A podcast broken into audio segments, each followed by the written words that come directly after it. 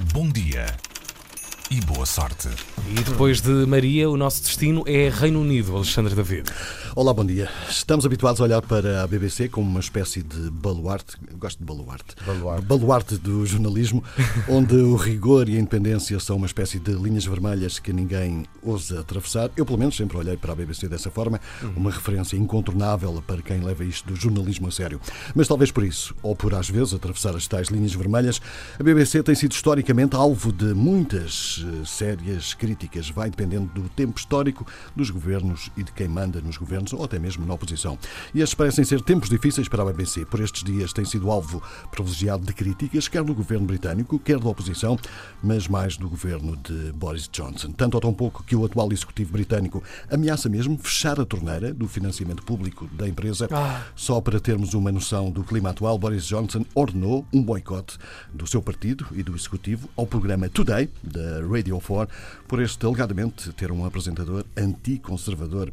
O antigo primeiro-ministro britânico atacou o gabinete do primeiro-ministro britânico atacou a cobertura feita durante a campanha eleitoral, principalmente o monólogo do radialista Andrew Neil, que criticou Boris Johnson abertamente por este ter recusado ser entrevistado, mas também a extensiva cobertura do caso do rapaz de 4 anos com suspeitas de pneumonia que se viu obrigado a dormir no chão de um hospital. Downing Street considera que este comportamento prova a inclinação anti-conservadores e anti-saída da União Europeia da BBC. No entanto, o Partido Trabalhista também tem queixas para apresentar. O Labour fez ouvir o seu desagrado sobre a forma de atuar da BBC, destacando a exclusão do momento em que o público se ri de Boris Johnson, num debate exibido há algumas semanas, e também o facto de vários repórteres citarem sistematicamente fontes do Partido Conservador sem analisarem a veracidade das informações. Perante tudo isto, a BBC, ou melhor, o seu diretor-geral, já vai dizer, nesta campanha frenética produzimos centenas de horas de conteúdos. É normal que se cometam alguns erros, mas nós assumimos a responsabilidade por todos eles. Os editores estão a fazer chamadas difíceis a toda a hora. Não aceito é a visão de alguns críticos que se atiram imediatamente a uma mão cheia de exemplos para sugerir que nós não somos de alguma forma parciais para um lado ou para outro.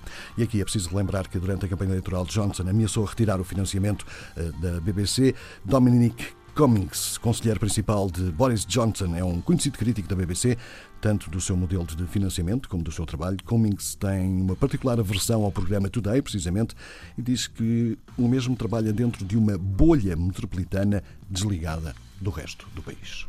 É verdade. o homem tem Caraças, é? Isto é assustador. Boicote. Caraças. Bom dia e boa sorte.